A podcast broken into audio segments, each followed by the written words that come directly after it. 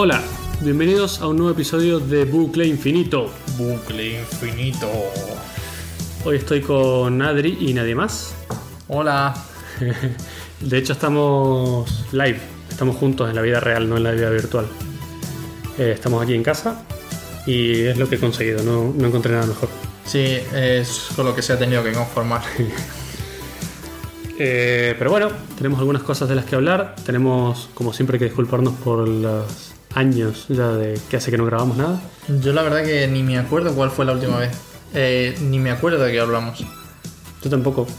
Y supongo que la gente que nos escuchaba en alguna época, toda esa gente, Toda, sí, sí, de ya la- se habrá dado por vencido, se habrá desuscripto del, del podcast y todo. toda la gente en masa se ha ido, ha puesto quejas en Twitter, yo he tenido que responderlas. Mm. Buah, ha sido un, ha sido un jaleo. Bueno, pero no nos damos por vencidos. Siempre adelante. Vale, eh, y hoy tenemos algunos temas de los que hablar. Hay algunos que ya están un poco pasados de moda. Teníamos alguna lista, pero se Sí. van. Como hace tanto no grabamos, se ha ido un poco. Sí, pensábamos ahí, vamos a grabar de muchísimas cosas y al final nos quedan los, los temas típicos. Ahí. más actual, al menos. Pero bueno, sí. Vamos a tirar por, por comentaros un poco las últimas noticias sobre tecnología. Sí, hay algo interesante que pasó hace muy poco, esta semana misma, ¿no? El lunes. o El martes. El El martes. lunes, de hecho, el lunes, que no vamos a hablar de ello, pero tampoco presento demasiadas cosas. Pero el, el lunes estuvo la, la convención de Microsoft. Oh, ¿esa la ve alguien? Sí, sorprendentemente tengo un amigo que dice que, que estaba ahí y que con sus, eh, con sus amigos desarrolladores y todos son desarrolladores de iOS. Y cuando dijo que iba a ver las conferencias de, de Microsoft y de Google, le miraron raro en plan, Nadie le creía, ¿no? claro, pero existe eso. Existe, no sabía. Bueno, genial. Bueno, y el martes hubo uno un poquito más importante que ha sido la de Google. Google I.O., que si no me equivoco es de desarrolladores o no necesariamente. Y suelen invitar a desarrolladores. De hecho, toda la gente que hay en el público es, suelen ser in- eso, invitados de desarrolladores. Entonces, bueno, está, siempre suele ser muy curiosa porque suelen presentar eh, normalmente como cosas súper novedosas que no van a llegar eh, a corto plazo, pero en los últimos años siempre han soltado alguna bomba que, que o que está disponible prácticamente a día de hoy o va a estarlo cerca. No sé si te has fijado que últimamente le están poniendo un poquito más de glamour a las, a las presentaciones. Porque hace dos o tres años eran como hiper improvisadas, casi parecían un garaje de una casa. Eh, Es que, de hecho, en la primera, si no me equivoco, es de hace tres años. Y, Era casi deprimente, era poca gente, un escenario horrible, y resulta un que. proyector. Justo, justo, pero y resulta que eh, o sea, una conocida eh, fue para allá, la invitaron, era desa- desarrolladora de videojuegos. Y en- no sé si, si habéis visto alguna vez, pero básicamente es al aire libre, junto a un proyector enorme, a una pared y un campo de sillas, básicamente. Bueno, pues el primer año no había ningún tipo de, de cubierta que les protegiera del sol. Oh. Y dice que lo pasaron realmente mal ese año, ¿eh? Se O sea, cocinaron se cocinaron. Y de hecho, este año me he fijado y, desde- y el año pasado también me fijé los vídeos y tienen ahora unas como una especie de toldos gigantes para, para cubrir a la gente. Bueno, este año se ha notado más presupuesto, mucho más. O sea, se veía mucho mejor. Aún así, todavía, bueno, si, si no habéis visto el vídeo, os lo recomiendo. Es algo, algunas partes son entretenidas, otras son un poco coñazo, pero tienes el sentimiento de que parece una sitcom porque, esa- porque era, no sé decir, anunciaban algo como que como, como muy importante, el, el ponente se calla y espera los Espera la risa, aplausos. ¿no? Una risa un poco forzada. ahí. Claro, pero espera los aplausos. Es que es decir, no, llega un momento que anuncian, eh, bueno, ya os doy un pequeño este, anuncian Android P. Y como, y de repente dicen, se queda ahí callado. Esperando el aplauso ahí de Y ahora a continuación el aplauso ahí forzado, Sí. un poco... Bueno, eso está bien porque les hacen sentir que no es tan interesante lo que están mostrando. Pero sí, pero fue bastante dramático en ese aspecto, ¿eh? O sea, es decir, mm, o sea, tú puedes ver el vídeo y tres, cuatro veces es- no sabemos qué nos has dicho, o sea que Hmm. aplaudimos ahora porque sí. porque se nota que nos toca. Vale, entonces mm, vamos a hablar un poco de las cosas más inter- por lo menos los que nos pareció a nosotros más interesantes que han presentado, ¿no? Sí, sí, sí, sí. Eh, bueno, eh, tenemos una lista así y quizás la que se ha hecho eco todos los periódicos del mundo eh, y de hecho ayer por la noche estaba saliendo las noticias para que te hagas una idea, es eh, las llamadas del asistente. Lo que le han denominado Google Duplex. Google Duplex. Y bueno, para quien no lo vio, se supone, bueno, esto no sé, no han dicho que vaya a salir ni siquiera. No, no han anunciado, No han anunciado claro, fechas han ni anunciado nada, ¿no? fechas, efectivamente. Pero se supone que tú le dices a Google Assistant, le pides que te haga una reserva en donde sea, ¿no? Sí, de sí, hecho, era una peluquería lo del demo, La demo era una peluquería y también una, una reserva en un restaurante. un restaurante. Que además, la persona que hablaba en el restaurante tenía un acento chino y costaba un poco. Pero bueno, al final lo que hace es que una voz sintética de Google llama por ti sin que tú hagas nada, básicamente lo hace por detrás. Llama, hace una reserva para lo que tú le pediste, por ejemplo, cortarme el pelo eh, tal día a tal hora. Y el Google Assistant lo hace y cuando lo ha logrado, te da un aviso. Pero por detrás es muy curioso porque es una conversación que es casi natural de un robot con una persona humana, básicamente. Sí, de hecho, el, el vídeo, sacaron dos vídeos, eso, o el primero fue llamando a un salón de, de pelo, de básicamente de una peluquería. Y, y bueno, pues, eh, pues básicamente eh, es como si tuviéramos un asistente, una especie de Una secretaria secretario, claro, sí. Y es, eh, bueno, pues llama y dice, quiero un corte de pelo para una clienta. Y pues, la típica conversación que puede tener alguien en un salón, pues déjame mirarlo, está disponible a tal hora. Y el asistente es capaz de seleccionar la hora que tú le has dicho y, y comprobar que todo está correcto. Y, Y luego le pregunta el nombre de la cliente, claro. Y obviamente como Google sabe todo de nosotros, Efectivamente. sabe nuestro nombre y no sé lo que haga falta. Y le dio nuestra, la fecha de nacimiento. Claro, exacto. Entonces, de ahora en adelante, probablemente podrías decirle, Google, eh, hazme una reserva en, un en este restaurante para tal día, tal hora, para tantas personas. Y no tienes que tomar, él se supone que lo va a hacer.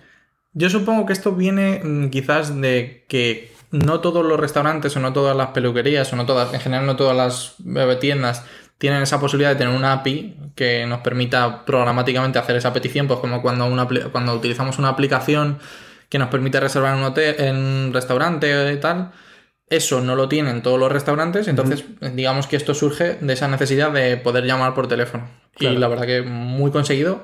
De hecho, las conversaciones son bastante graciosas. Súper naturales. Su- súper Tanto supernatural. que me hizo dudar si no eran un poco preparadas, porque no fue en vivo la demo. Supuestamente, ya, pero supuestamente eh, el, eh, el Sundai Pichai de este, que es el CEO, dijo que eran vídeo- o sea, grabaciones reales Sí, que tienen un montón más también. de... ah, Yo supongo que eran las que mejor le habían quedado. Seguro. bueno. Lo que pasa es que se sienta el robot a hablar y habla demasiado natural, tanto que no se parece al assistant que tenemos hoy. O sea, por eso me hace dudar un poco. Ya, bueno, o sea, es decir, eh, quizás, eh, bueno, también han estrenado unas, unas nuevas voces para el asistente. Mucho eh, más naturales también, sí, eso sí. Eso es cierto. Pero así todo tampoco hasta ese punto. Si- Ya. Si, ves el vídeo, es Sí, sí, sí, sí. da un poco de miedo incluso, porque no sabes ya. En algún punto, imagínate que por ley el robot tendrá que decirte que es un Que es robot. un robot, sí. Para que te enteres que estás hablando con un puto robot, porque si no, no lo podrías saber nunca. Eh, de hecho, hay un momento muy gracioso en el, en el vídeo donde, pues eso, la señora que estaba atendiendo la llamada en el salón de la peluquería le dice, déjame un momento chequear si hay sitio. Y el asistente responde, Sí, sí, ¿cómo, sí, puede un asistente, o sea, decir, en vez de decir sí, adelante o cualquier cosa, responder con, Súper natural. como una cosa tan, tan humana, ¿no? Ahora, a partir de ahora, cada vez que me llame alguien, le voy a preguntar cuánto es 10 dividido 0. si se rompe, es porque es un bot. Efectivamente, eso es muy bueno. O sea, es usted un robot y que te tuvieran que responder como la policía, ¿no? Claro, Con la verdad. está obligado a decirte la verdad. Bueno, y de hecho, el- muchísima gente se ha asustado, incluso Matías se asustó mientras lo estábamos viendo. Que, porque claro, eh, comienza una nueva etapa y es la etapa de- del spam. De las vez. llamadas de publicidad por teléfono, que ya no tiene que ser un humano. De hecho, te va a llamar un robot que no se va a cansar nunca de insistirte de que compres el seguro de coche. Eso es cierto, es que te imagínatelo. Eh, quizás ese es el, el contraaspecto de, Es el principio del fin. Pero no hubo un momento, o sea, es decir, yo recuerdo un capítulo de Los Simpsons que pasaba Sí. esto. Sí, sí, Y, sí, y recuerdo, y recuerdo que, que esto ya ha existido. Era una, una serie de grabación que te llamaba, te mm, decía que enviases un dinero a cualquier lado y pues eso, podías comprar cosas. Pero o- eso era una grabación fija. Sí, pero ya ha existido ese tipo de spam, ¿no? Ya ha existido ese tipo Mm. de... O sea, es decir, por lo menos ahora el, el robot eres capaz de responderle, ¿sabes? No te está llamando sin, sin ningún tipo de criterio, sino que a lo mejor te está llamando por algún motivo. No es una llamada porque sí, quizás. Bueno, a lo mejor depende cómo lo utilicen, ¿no? Las empresas. Y lo van a utilizar para joder, como siempre, obviamente. Sí, efectivamente. Es, eh, es gasto cero. Es gasto. Claro, esos, esos no se enferman, no piden aumentos, no nada. Efectivamente. O sea, pueden tener un call center en, un- en una caja, básicamente. Efectivamente. De hecho, incluso estaría. Bueno, mira, aquí tenemos una oportunidad de negocio. Patente Corta, pendiente. corta, pon, pon mute. Podrías tener un call center de una empresa con bots. Sin humanos. Sí, eso que ya. resuelvan los problemas y ya. Pero eso ya lo están intentando. Y, es una castaña. Lo que hay hoy, y la gente se, se enfada bastante con, con esos robots. porque sabe que es robot. Pero si no lo supiera. Uf, uf, qué, qué momen- qué momento del futuro. Lo estoy vislumbrando y llega un momento Skynet. del Te futuro. vamos que- a poner Skynet en la empresa. Sí, sí, sí. Qué bueno, vamos. Eh, y bueno, pues eh, la verdad que este ya, bueno, os hemos contado nuestras conclusiones sobre Google Duplex, pero, pero adelante, eh, si queréis cualquier tipo de consulta, eh, nos O podéis escribir. inquietud. O inquietud, efectivamente. también. nos podéis escribir en, en Twitter. Y así ¿Cuál es nuestro Twitter? Bucleinf Arroba, arroba- arroba bucleinf, eso te iba a decir bucleinf arroba, digo, no, No, no, eso es un bucleinf, mail. arroba bucleinf. Arroba bucleinf y en, en Facebook estamos también en facebook.com barra bucleinf. Efectivamente. En Facebook estamos, bueno, es un tema que íbamos a hablar, pero tal vez no. No sé cuánto tiempo más vamos a estar en Facebook porque Sí, sí, sí, sí. con todo lo de Mark y todo esto. Ya creo que nos vamos a unir a Elon Musk y, y a cerrar nuestras cuentas. Eso es. Eh, ¿Qué más vimos en el Google I.O. que sea interesante? El Digital Wellbeing. Digital Wellbeing. Bueno, Tradúcelo al español. A ver, ¿cómo podríamos traducirlo? bienestar digital, pero es que no me... Sí, bienestar es la palabra, pero Sí. no lo asocio mucho a lo que han vendido. Yo tampoco, la verdad. Lo veo más como... Como salud Sí. digital, se podría llamar Justo. algo así. Bueno, Bueno. la cuestión es tener mejores hábitos para con nuestra vida digital. Para la gente que no puede sacar la cabeza del móvil, especialmente que me pasa a mí prácticamente el 90% de las noches, me voy a dormir y me pongo a mirar el móvil. Y es lo, lo mismo que decía en el vídeo, me sentí hiper identificado. Cuando te das cuenta han pasado 40 minutos, una hora y has estado perdido ahí mirando la pantalla del móvil en tu cama. Perdido en internet ahí. Y eso tiene un problema muy grave y es que tu cerebro se estimula mucho con luces de colores. Y luego no te puedes dormir. Y al otro día estás hiper cansado porque lo poco que dormiste, porque te pasaste una hora y te dormiste muy tarde, luego lo que no te puedes dormir o sea, es bastante malo. Entonces, bueno, han sacado una serie de medidas o de ayudas para que no para que no te pase, sino para que te enteres. ¿no? Justo, sí. De hecho, bueno, también te permite bloquearlas. Bueno, básicamente son una serie de medidas que tiene el nuevo sistema operativo Android P o Android... Bueno, no sé qué, qué nombre le van a poner. Y eh, depende, tiene que ser alguna golosina o chuche o algo así. Sí, el otro día leí las dos posibilidades que están más cerca y ahora no me Era acuerdo. algo raro, ¿no? No, no Sí. muy famoso. Y bueno, nada, eh, nos, eh, nos permite, pues, por ejemplo, eh, limitar el, el número de minutos que pasamos en ciertas aplicaciones, como podría ser YouTube. So- pusieron como ejemplo YouTube, me Sí. imagino, pero podría ser Instagram, ser podría ser cualquiera. No sé muy bien qué hace, no, no recuerdo. Creo que te da una notificación y te dice, "Eh, ve afuera a jugar o algo así. No, de hecho, te- aparte de. Es que lo anunciaron de dos maneras muy parecidas. Una fue desde dentro de YouTube, ¿vale? Que, que te permite decir, llevas tantísimo tiempo en YouTube que debería darte la luz del día. y luego otra adicional que fue la del sistema operativo que te permite limitarlo. O sea, te permite decir que mm, has sobrepasado cierto número de minutos y no. y los iconos se vuelven en grises y no te permite acceder a la aplicación. Obviamente No, podrás por detrás acceder, pero es como que te has pasado el número de minutos eh, que has Claro. estipulado y no deberías acceder. Sí, y luego está lo que se pone en blanco y negro en la pantalla, para cuando estás de noche mirando algo, está en blanco y negro y eso es lo que hablaba recién. Los colores son lo que te estimula, blanco y negro te estimula menos la mente y te puedes ir a dormir un poco más fácilmente, te va a dar más sueño. Esa es muy interesante. Entonces, ¿Eso bueno, tiene relación con lo de la luz azul? Eh, sí, es muy parecido al modo nocturno que ya tienen un montón de teléfonos, solo que esto, sí, de hecho la luz azul, ese color es el que más te, te estimula. estimula. El rojo es mucho más cálido en todos los sentidos y te estimula mucho menos. Entonces muchos de los modos noche o de, de este tipo te ponen la pantalla muy muy roja. No deslumbra, no encandila, y eso te da... Te da cierto sueño. De hecho, es tan simple como que desde hace pff, décadas lo usan los militares, usan linternas rojas por la noche porque no deslumbra.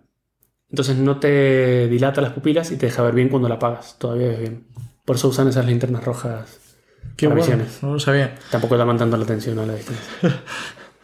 Bueno, pues es sorprendente porque esta mañana justamente eh, leía un tuit de, eh, no sé, algún, alguna persona de estas que sigo en- con la tecnología, que decía que se iba a pasar una semana fuera de Twitter, de, bueno, Twitter, De cualquier YouTube y red tal, social, porque, porque veía que le consumía demasiado tiempo. O sea, es Mm. decir, que quizás eh, estamos entrando en ese tipo de problemas y, y bueno, y Google ha sido el primero en salir en esa defensa y parece que se lo están tomando muy en serio. Sí, hay otra cosa también parte de, este, de esta idea y es el tema de notificaciones.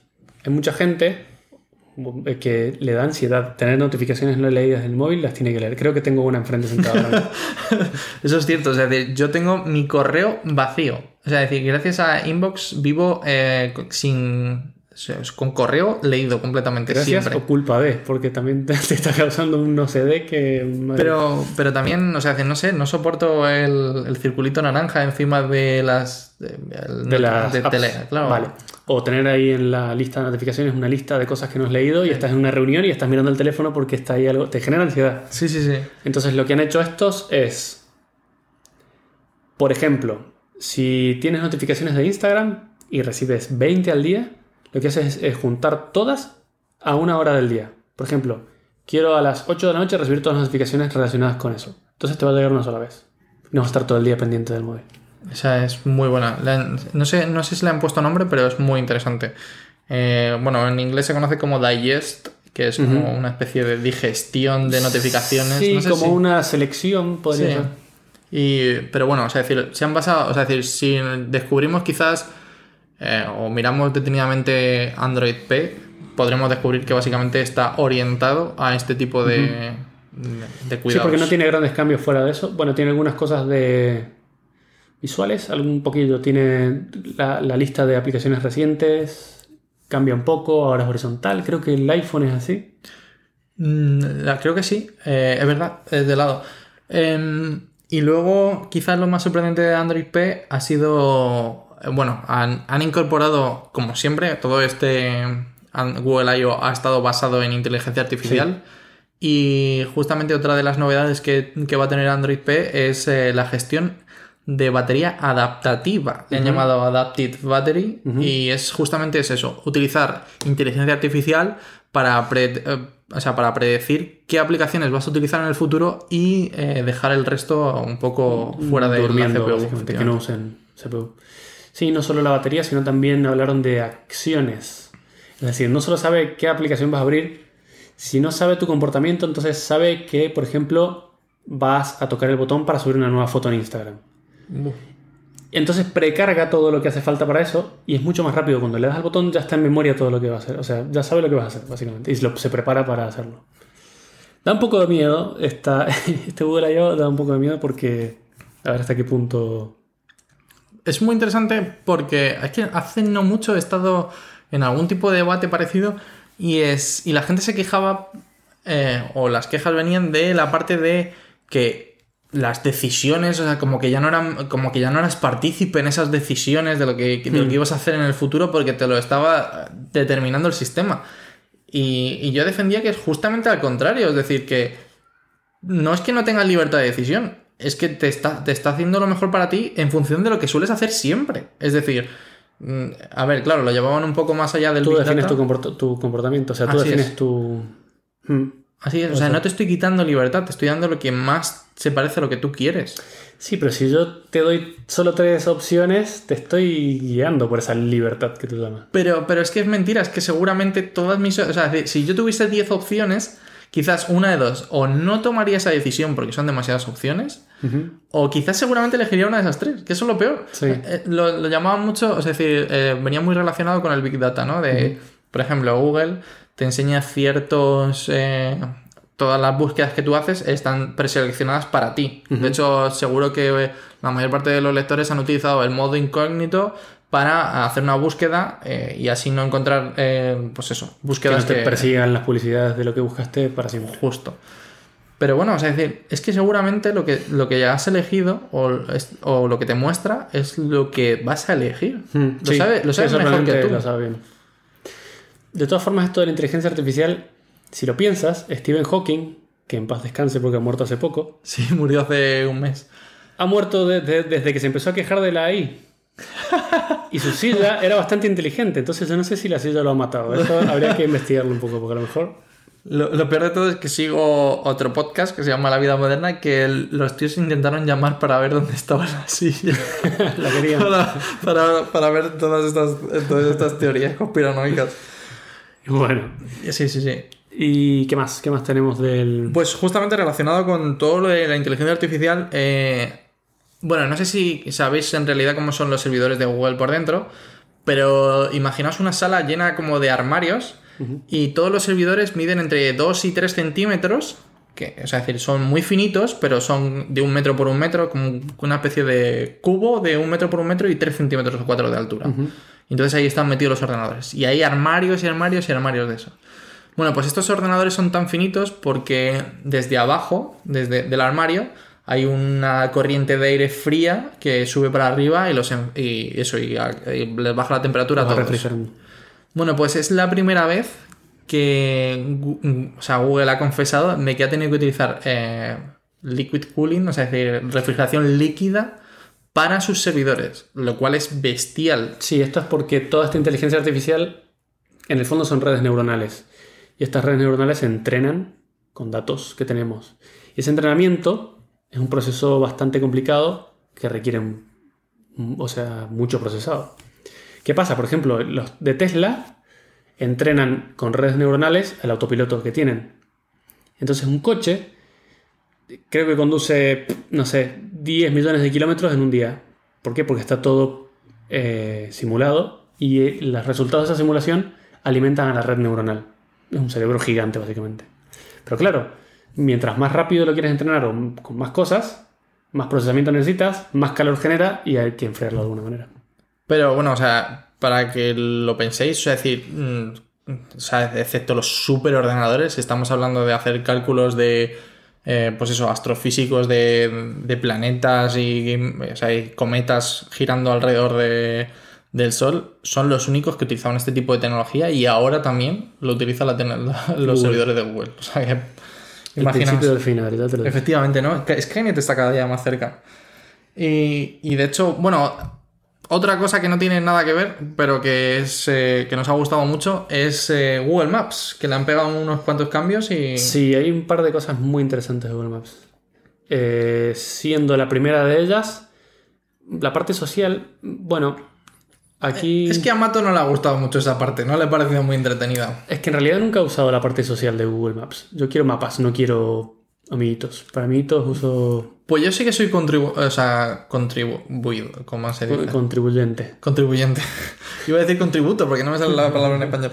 Eh, eh, resulta que. mm, Bueno, o sea, es decir, tiene un sistema de puntuaciones de, contribu- de contribuidores. De, pues vas poniendo fotos, eh, vas poniendo comentarios. sitios que visitas, ¿no? De los sitios que visitas. Yo soy ya a nivel 6, tengo una estrella de 6 Padawan. puntitas. El máximo que hay ahora mismo es 8. Está muy bien. Va, muy bien. De hecho, ¿Y qué, qué ganas cuando llegas a 8? pues un resu- abrazo virtual. No, eh, bueno, me regalaron un mes o, o un mes o algo así de es un Google Music o algo. Ajá. O sea, bueno, tienen alguna serie de premios que no están mal, pero vamos. El más interesante era que tenían una convención que de hecho estaba los días de antes de Google I.O.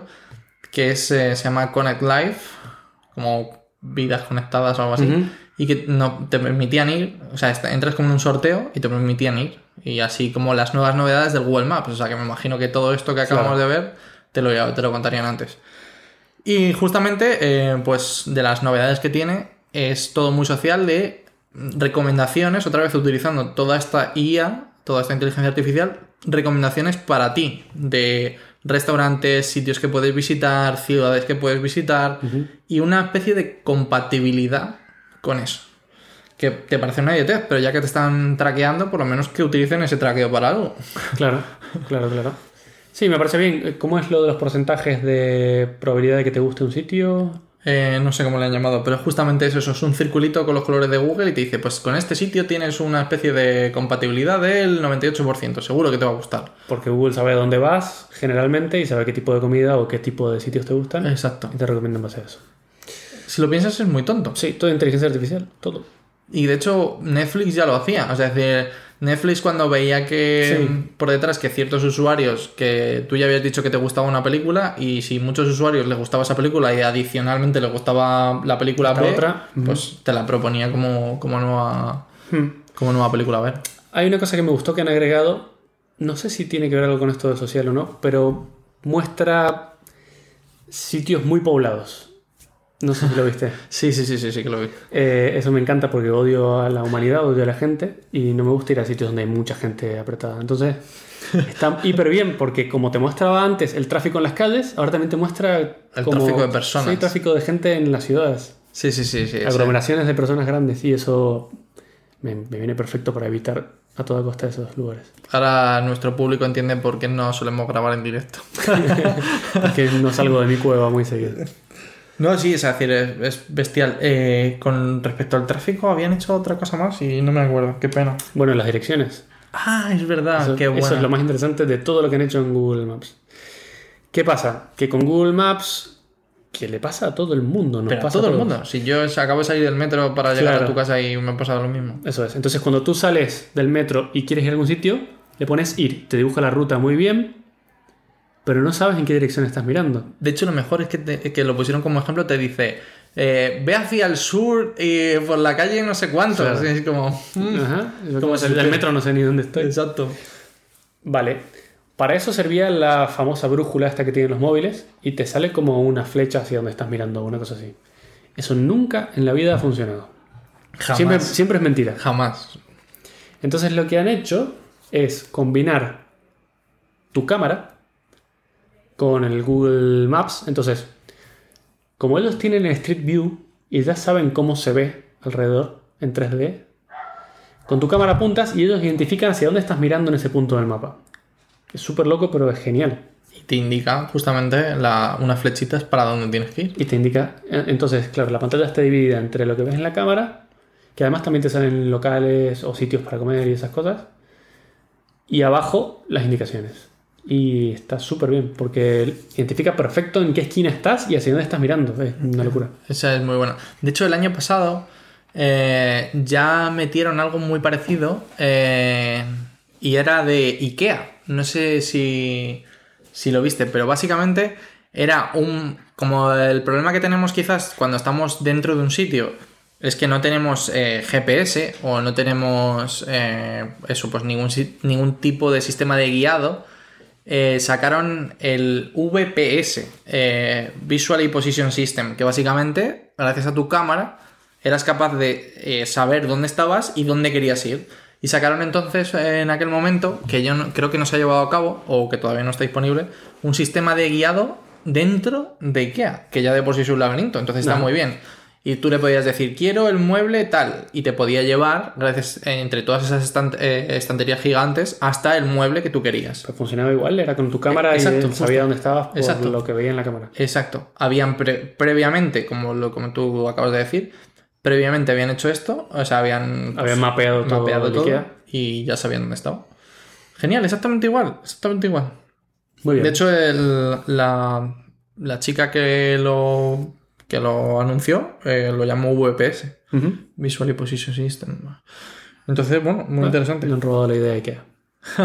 No, no, no, de hecho, eh, era Google con una colaboración Ah, con vale, Ikea. vale, O sea, sí, sí, seguía siendo de Google. o sea, Bueno, entonces eso tiene que haber sido el principio de todo. Justo. Muy bien. interesante. Y nada, lo de. Lo de Waymo. Waymo. Waymo. Waymo. Waymo es una empresa que por lo visto están desde hace tiempo ya. Sí, en sí, realidad era una empresa que existía y compró Google luego. Efectivamente, así es. Y esto era una empresa de coches autónomos, ¿no? Bueno, yo eso es lo que intentaban, claro. Ellos, ellos no lo consiguieron tanto como, como cuando Google los compró. Claro, pero es una cuestión de presupuesto, ¿no? Sí, Si te compra Google, el presupuesto pasa a ser casi ilimitado. efectivamente. Eh, y claro, ahora pasa a ser una empresa hija de Alphabet. Alphabet es como el grupo que tiene todos los productos de Google dentro. Y por lo visto han logrado hacer coches autónomos que van tan bien que antes de fin de año van a estar funcionando como taxis. Es decir, tú te descargas una app, llamas al taxi y viene el coche solo y te lleva donde quieras. Genial. Es genial. Para, sí. mí, para mí me parece tremendísimo. Sí, sí, sí. Porque además puedes ir durmiendo o trabajando o leyendo o lo que sea en el coche mientras vas al destino. A ver, que yo en un taxi hacía lo mismo, pero... Sí, sí, sí.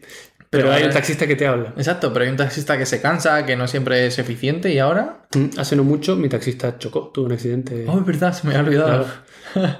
Entonces, a ver, ha llegado la hora de aceptar que los humanos somos muy malos conduciendo. Sí, es cierto. Somos sí. muy malos, tenemos un reflejo muy malo y, y un robot lo va a hacer mejor que nosotros, sí o sí. Siempre, o sea, es decir, a ver, o sea, es decir, han ha habido ciertos accidentes, pero, pero bueno, es que una flota de vehículos eh, y cuando todos sean autónomos, que esa Mm. es mi, o sea, decir, como mi teoría, yo creo que llegarán muchísimo mejor, lo harán muchísimo mejor que nosotros, eh, no sé. Sí, yo sabía que esto estaba avanzando muy rápido, pero no me imaginaba que a fin de año llevan a sacar una cosa así. Yo estoy alucinando, la verdad. O sea, es decir, porque no- hay alguien que lo sacó, que lo intentó, pero lo retiró, retiró la, la oferta que hacía. No, sé quién lo hizo, si Uber o esto, pero lo retiró prácticamente al instante. Y nunca lo ha sacado, pero esto es. Bueno, ya sabemos cómo Google dice, anuncia una cosa y lo, lo mismo se retrasa. Sí. Se lo ha anunciado Pero está 2018. bien. Mm. Antes de fin de año, teóricamente. Bueno, a ver si es verdad. Si alguno quiere visitar Arizona, que sí, es, es, el primer estado donde va a estar, ¿no? Sí. Es que la verdad que es un jaleo a nivel de leyes. Bueno, en realidad todo es un jaleo cuando metes una máquina. Sí. Bueno, especialmente con el inconveniente que hubo ahora con Uber. Sí. Bueno, esto de hace cuánto de esto, un mes ya. Un par de meses casi ya. Un par de meses. Sí, sí, sí, nos ha no pasado. grabamos, sí, hace, un tiempo que no grabamos. Vale, Volvemos a pedir perdón. pero para el que no sepa, hubo el primer accidente mortal de un peatón en manos de un coche autónomo. Así es.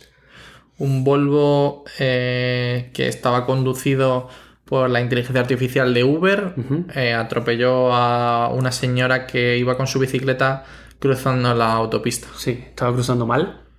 ¿cierto? De hecho, salió de detrás de otros coches. O de, un, o de la oscuridad. No Sí, es, es de- básicamente en, eh, eh, hay un vídeo que, bueno, para los que sean muy... eh, ¿Cómo se dice?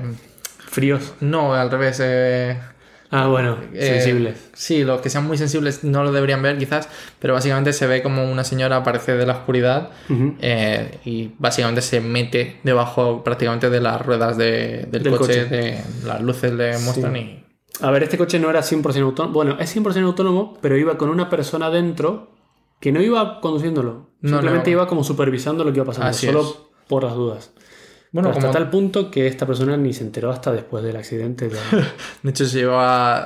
Iba un poco pobrecillo, se lleva un susto bastante, bastante hardcore. sí. Porque estaba mirando su móvil y justamente levanta la vista y ve la señora prácticamente. Yo creo que fue del golpe, cuando Sí. escuchó el golpe. Y bueno, ves que te está llevando por delante una persona. Mm. Eso fue una autopista y el coche iba circulando a unos 70-80 kilómetros por hora. No, sí, en realidad Claro. era el límite era de 50 millas por hora, este iba a 53, Sí, muy así. poquito por encima del límite.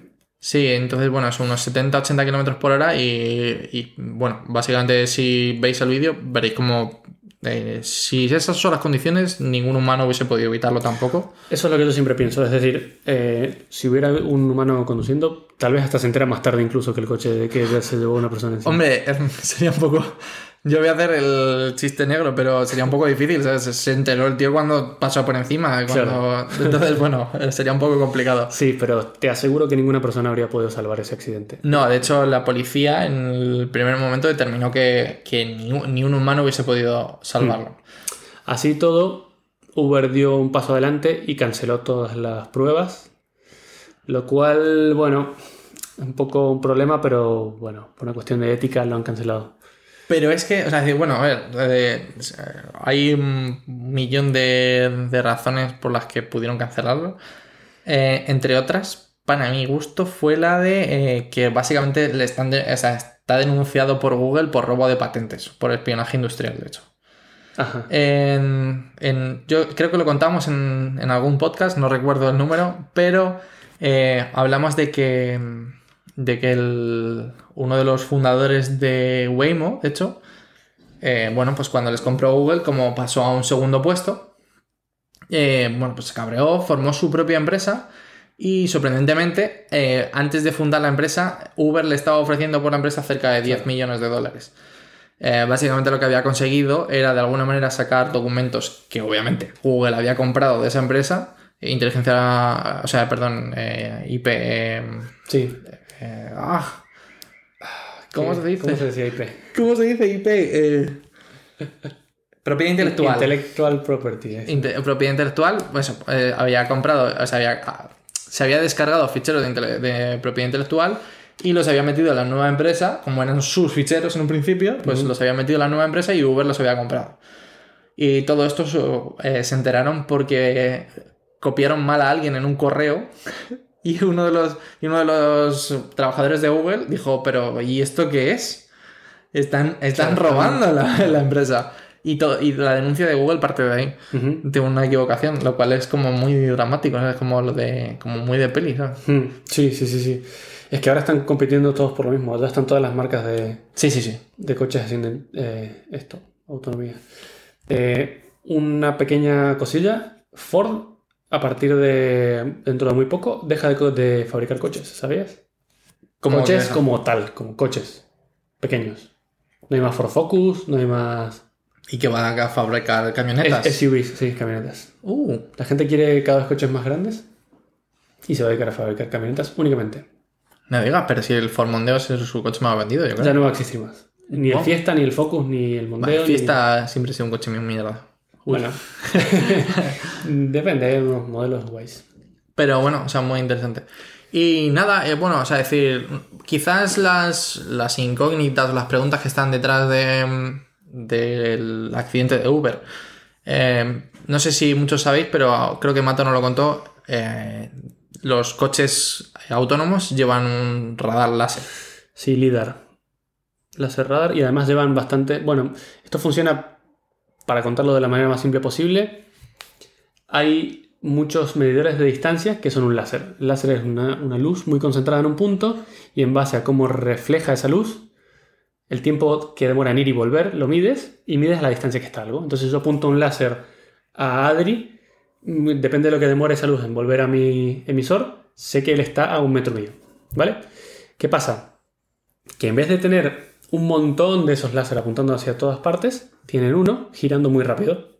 Como si fuera una sirena de una ambulancia, de un coche de policía, pero muchísimo más rápido. Entonces, haciendo eso, mapean a 360 grados todo lo que tiene alrededor. Eso es un LIDAR. Claro, entonces eh, quizás una de las preguntas más obvias es eh, ¿por qué un radar láser que llegará a una distancia de cuánto mato? O sea, Depende, eh, pero este creo que si no me equivoco llegan a unos 50, 40-50 metros desde el punto del lo cual es muchísima distancia. ¿Cómo no pudo encontrar en una carretera en plena noche eh, a un peatón? Es que lo mejor del LIDAR es que no le importa si es de día o de noche, no le importa la oscuridad, porque no ve en la oscuridad. Él- él es como un murciélago, emite una, no un sonido, sino una luz, pero una luz infrarroja y luego El principio es el mismo, pero mejor, ¿no? Porque al ser una luz es mucho más rápido. mucho más rápido. Y es decir, que esta mujer salió de detrás de algo, el coche no la vio. Se ve un árbol, pero no, no, es- no está suficientemente lejos como para que evite quizás verlo. O sea, es decir, es muy raro. A ver, que también hay que aceptar que todo eso está en versión de pruebas, y es por algo. Estamos, estamos empezando. Hay que romper muchos huevos para hacer un omelette. Ya, Esta señora fue un huevo, lamentablemente. Ya fue un huevo, pero a ver, no sé, o sea, es decir, quizás es un poco creepy que pasen este tipo de cosas cuando le estamos añadiendo tantos niveles de seguridad a un coche, cuando ya hay coches que frenan automáticamente. Que de hecho eso es otro de las cosas que se le está criticando a sí, a ese momento fue tan rápido que no llegó ni No, no, a, no, ya, pero a 70 kilómetros por hora. eh, esto, esto lo estábamos discutiendo un día tú y yo. Y es que eh, Uber, obviamente, para, para hacer completamente autónomo el coche, tuvo que eh, desactivar de este Volvo el sistema de frenada automática. Ah. Es decir, el sistema de frenada automática eh, con las cámaras frontales que tiene, Para que no interfiera de- con... exacto, detectaba ciertos objetos y automáticamente frenaba. Ellos desactivaron este sistema y su sistema no consiguió para nada frenar. De hecho, es que el- incluso con este, 70 kilómetros por hora un coche no lo paras así. Obviamente no lo vas a parar del todo, pero quizás, eh, y las críticas que se le echan es que quizás con el tiempo que tiene, que es como medio segundo, eh, bueno, medio segundo, un coche frena muchísimo. Pero muchísimo, Matías. O sea, Estaría un poco menos muerta la señora, Claro. estaría muerta. A ver, que a lo mejor efectivamente estaría muerta, pero o a lo mejor estaría muy grave. Eh, esa es la diferencia. Mm. Entre 70 y 40 kilómetros por hora, que es lo que puede- quizás puede frenar muchísimo. ¿eh? Mm.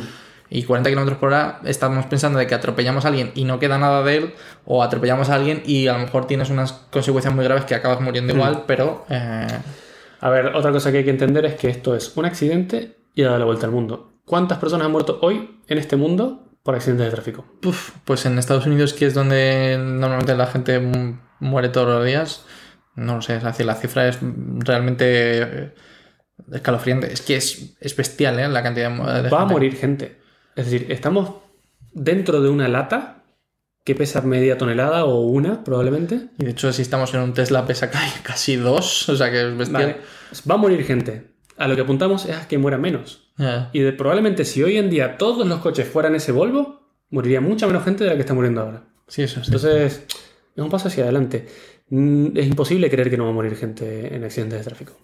Simplemente va a haber una disminución, pero va a seguir muriendo gente. De hecho, yo recomiendo que veáis eh, sí, o sea, el sistema de prevención que tiene Tesla, que es muy chulo. Hay algunos vídeos de eso, de accidentes, como, como él detecta el accidente y es capaz de evitar y frenar mucho antes de lo que incluso estamos viendo desde la cámara delantera del coche. O sea, es decir, yo sorprendentemente hay, algún, hay un par que son muy buenos que el coche avisa y al medio segundo ves que el de- justamente el de delante se está estrellando con el siguiente porque no Sí. lo ha visto venir. Sí, porque tiene un sistema de predicción.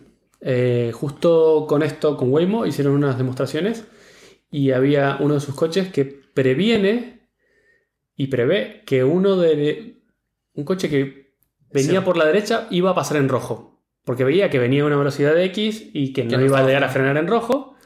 Entonces el coche frena y eh, efectivamente el que cruza en rojo pasa a toda, A toda leche. por delante. Y de hecho, el. Es una persona ni se entera. No, ni se entera, no, eh, sino que el, hay un coche en el semáforo, el, el- el opuesto, la dirección opuesta, eh, está mucho más cerca de este coche y sale y tú, tiene que pegar un frenazo eh, para, para evitar que le dé un Claro. piñazo al coche. Entonces eso es lo bueno. Puede, puede hacer muchas cosas a la vez que nosotros no podemos. Sí, sí, sí, por supuesto. Sí, eso nadie duda, pero, pero a una viejecita en su bici. Y atropellará a Bueno, más, lamentablemente. Pero bueno, muy interesante. La verdad que, bueno, es decir, si, si sigo con mis co- conspiraciones, pues no acabo. Porque es que han salido un millón de vídeos de esa misma carretera donde no está tan oscuro, es muy raro que lo haya visto. Ujú. No sé, bueno, es decir, lo típico de que ya está todo el mundo en plan. Que no me sorprendería tampoco que esté mal programado. Está en pruebas. Ya, ya, ya. O sea que puede pasar. Ah, y una. Esta es muy buena y es eh, qué pasa con la persona que va dentro. Te explico. Y, y resulta que me he enterado que en la medicina pasa igual. A, a día de hoy, eh, pues hay máquinas que te pueden, te pueden operar, ¿no? En este caso, en vez de operar, bueno, pues está conduciendo. ¿Quién es el responsable? Es la persona que va dentro aunque no vaya conduciendo. Porque a- así es lo que dice la legalidad actual. si el coche es de ella. No, Bueno, no, no, no, da si igual. el coche es un taxi. Pero ¿qué, más da? Que, tú- es decir, tú, si tú, ¿qué pasa? Si tú, si tú te pegas una leche, eh, una cosa es el seguro del coche, pero sí, pero tú tienes la responsabilidad. O sea, si... Si yo voy en un taxi autónomo de Wimo, ¿qué responsabilidad tengo? No tengo el, ninguna. claro, ese es el tema. Por eso hay que cambiar la legalidad. Pero actualmente lo que dice la legalidad es, si tú vas conduciendo, tú eres el responsable de los actos del coche. Conduciendo, lo has dicho tú. Ya, pero ahora, mismo conduciendo, es que, eh, pero ahora mismo todos estos sistemas no son conducción autónoma eh, de nivel 5, de lo que se considera una conducción autónoma plena, sino que son una ayuda a la conducción. Entonces ahora mismo este tío, uno de los mayores problemas a los que se enfrenta es que ha atropellado a una persona. Ah, claro. Ese es el problema, es decir, que él estaba siendo el piloto de ese coche y el coche ha atropellado a una persona. Entonces, por tanto, tú has atropellado a una persona. Que entendemos que la policía lo primero que dijo es que era imposible de evitar y que bueno, es un accidente y no, y no va más. Pero imagínate que por lo que sea, eh, pues esto, está- estamos haciendo pruebas, te dejan un coche de estos y de repente te atropella. la vida. es- Exacto, y de repente el coche atropella a una persona y tú eres el responsable de ello por ir en el, en el asiento del piloto. Es bastante hardcore de momento. Sí, eso, bueno, como siempre, habrá que adaptarse a las Sí, normas y a todo esto. Y especialmente como viene tan rápido, hay que adaptarse rápido. Sí, sí, sí, pero bueno. Pero bueno, luego hay otros problemas éticos como si el coche sabe que va a atropellar a alguien, sí o sí, porque no hay escapatoria. Y ese alguien es una viejita o un joven. Niño. ¿A quién atropella? Porque nosotros humanos no tenemos tiempo para pensar en eso, pero la máquina puede pensarlo perfectamente 10 veces. O Y hay que tomar decisiones chungas porque, porque va a atropellar a alguien y no hay escapatoria. ¿A quién elige? pues eh, Éticamente. hay, el- creo que fue la Universidad de Massachusetts que presentó un jueguecito eh, que era justamente de eso. O sea, al principio las decisiones morales eran muy fáciles. Era atropello a cinco personas, atropello a una. Un gatito. un- O, claro, o atropello a un perro. Pero es eso, luego lo empezaba más comprometido como atropello a cinco personas o a una. Atropello a, mm, a dos hombres o a dos mujeres. Atropello a un niño o a una persona mayor. Y luego todavía lo complicaba más con, con cosas más morales como eh, atropello a un ladrón o atropello, porque lo he visto, porque había- estaba robando, era un carterista, atropello al carterista o atropello a la, a la persona que lo ha robado. Era como, era como un juego como, ¿sabes? Como eh, Sí. en plan de humor negro total. Pero es que bueno, y si fuera en la vida real atropellas a los dos porque no lo puedes decidir, no lo sabes. Ese es el problema, que tampoco tendría. Pero bueno, sí, eh, va a haber que llegar a ese punto. Lamentablemente son escenarios posibles. Mm, no sé quién, la verdad que no sé quién, quién lo Ah, dijo. espera. Hay otro punto más, más probable. Se ha activado mi Google Home ahora mismo. No sé si he dicho nada en particular, pero bueno. Hay otro punto más probable y es, en caso de un accidente, que el coche puede maniobrar hasta cierto punto, ¿a quién protege más?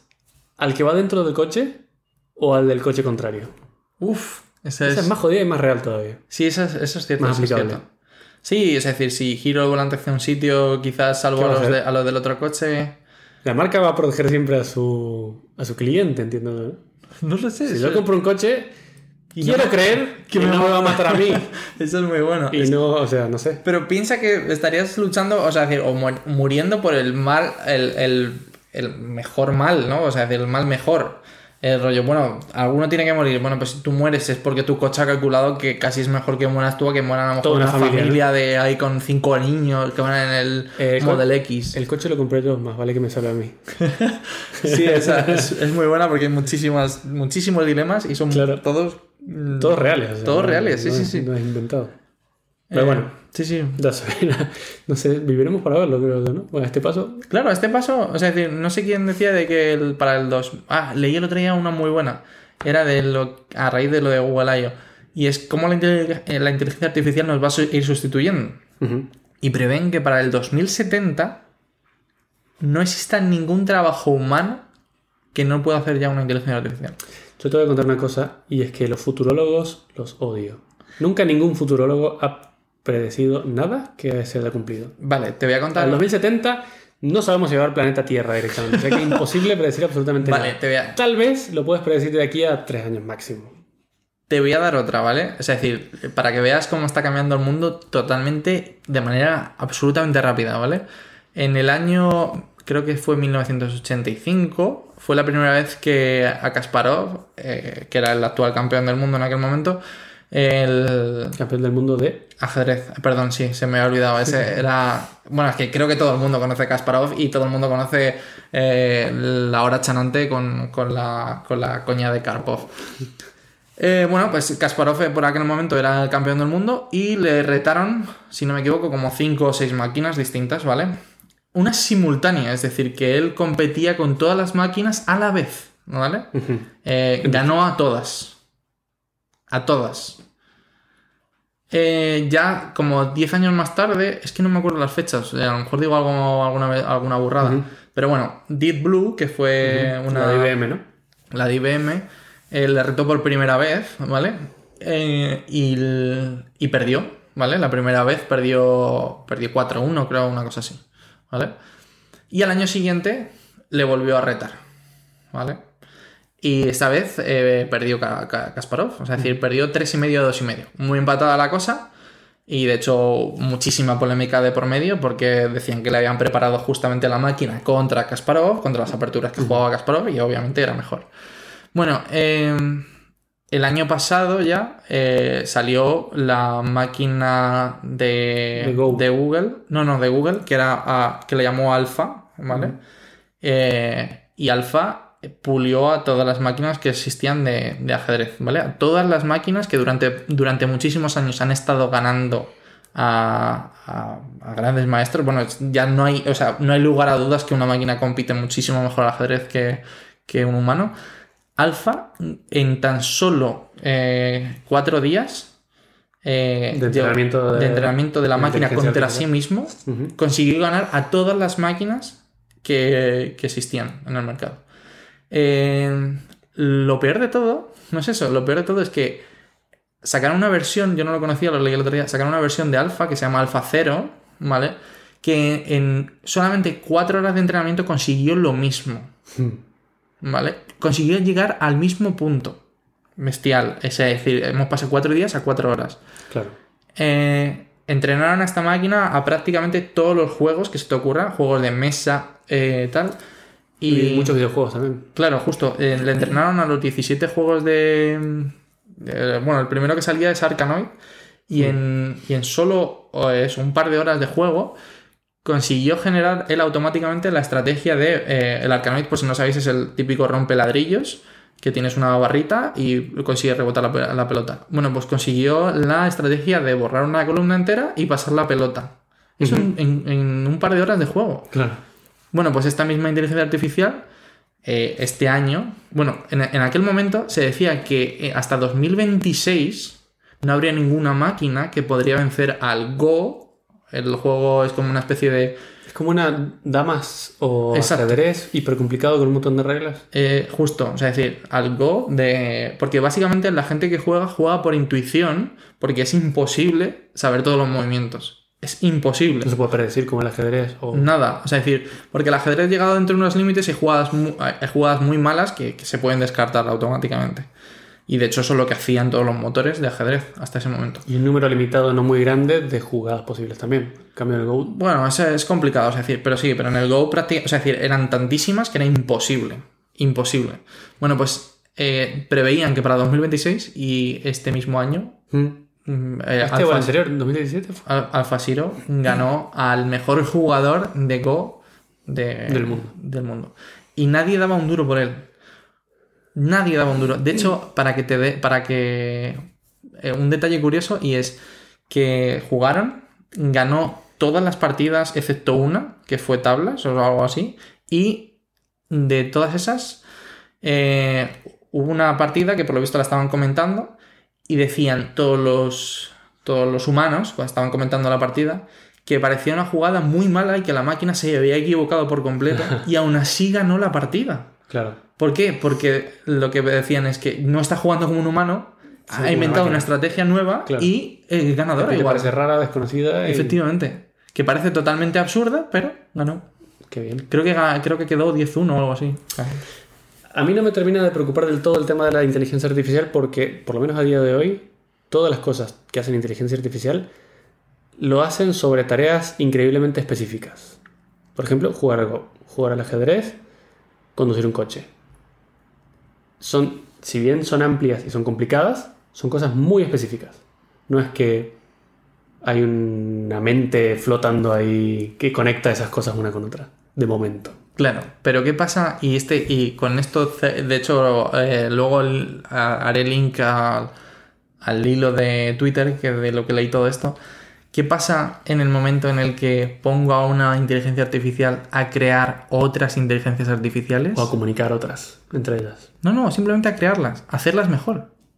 Piénsalo, o sea, es decir, ¿cómo de difícil es decirle que genere otras inteligencias artificiales? Ya tengo un nombre para esa. La caja de Pandora. Efectivamente. es, es extremadamente fácil decirle que, eh, dada una serie de reglas, genere una inteligencia artificial, una red neuronal que lo mejore para este problema. Él es capaz de entender el problema. O sea, no en su, no en su, no en su total medida, simplemente ajustando la red neuronal, sabe que el problema se está resolviendo mejor o peor. Hmm. Pero ahí ya no sabe qué tipo de problema, ¿sabes? Ya no tiene el dominio, que es lo que tú dices. O sea, Claro. es decir, ahora mismo el dominio es conducir coches. Ahora mismo el dominio es jugar al ajedrez, jugar al Go, jugar a un juego de tablero. Pero llegado el momento en el que yo te digo, toma, tienes este problema, no sabes cuáles son las soluciones, pero tú entrenas a una, a una red neuronal y le dices, parece que está resolviendo mejor o peor el problema. Ya está. Y ahí se acabó el mundo. Ya está. Ahí apagamos, tiramos del enchufe y, o sea, tiramos del cable y se apaga el enchufe. Se apaga la- el ordenador. Un amigo me contó hoy en el trabajo que ha salido un reloj nuevo que se llama Matrix. Y se llama así porque funciona con el calor humano. ¡Uh! El calor humano recarga la batería. O Qué sea bueno. que a partir de ahora ya somos pilas Pero Para los robots. Qué bueno. tal cual como Matrix. Por eso se llama así el reloj. Qué bueno. Y bueno, creo que ya llevamos una buena cantidad de minutos. Sí, sí, de sí. Grabación. hemos alargado aquí. Podemos ir cerrando un poco.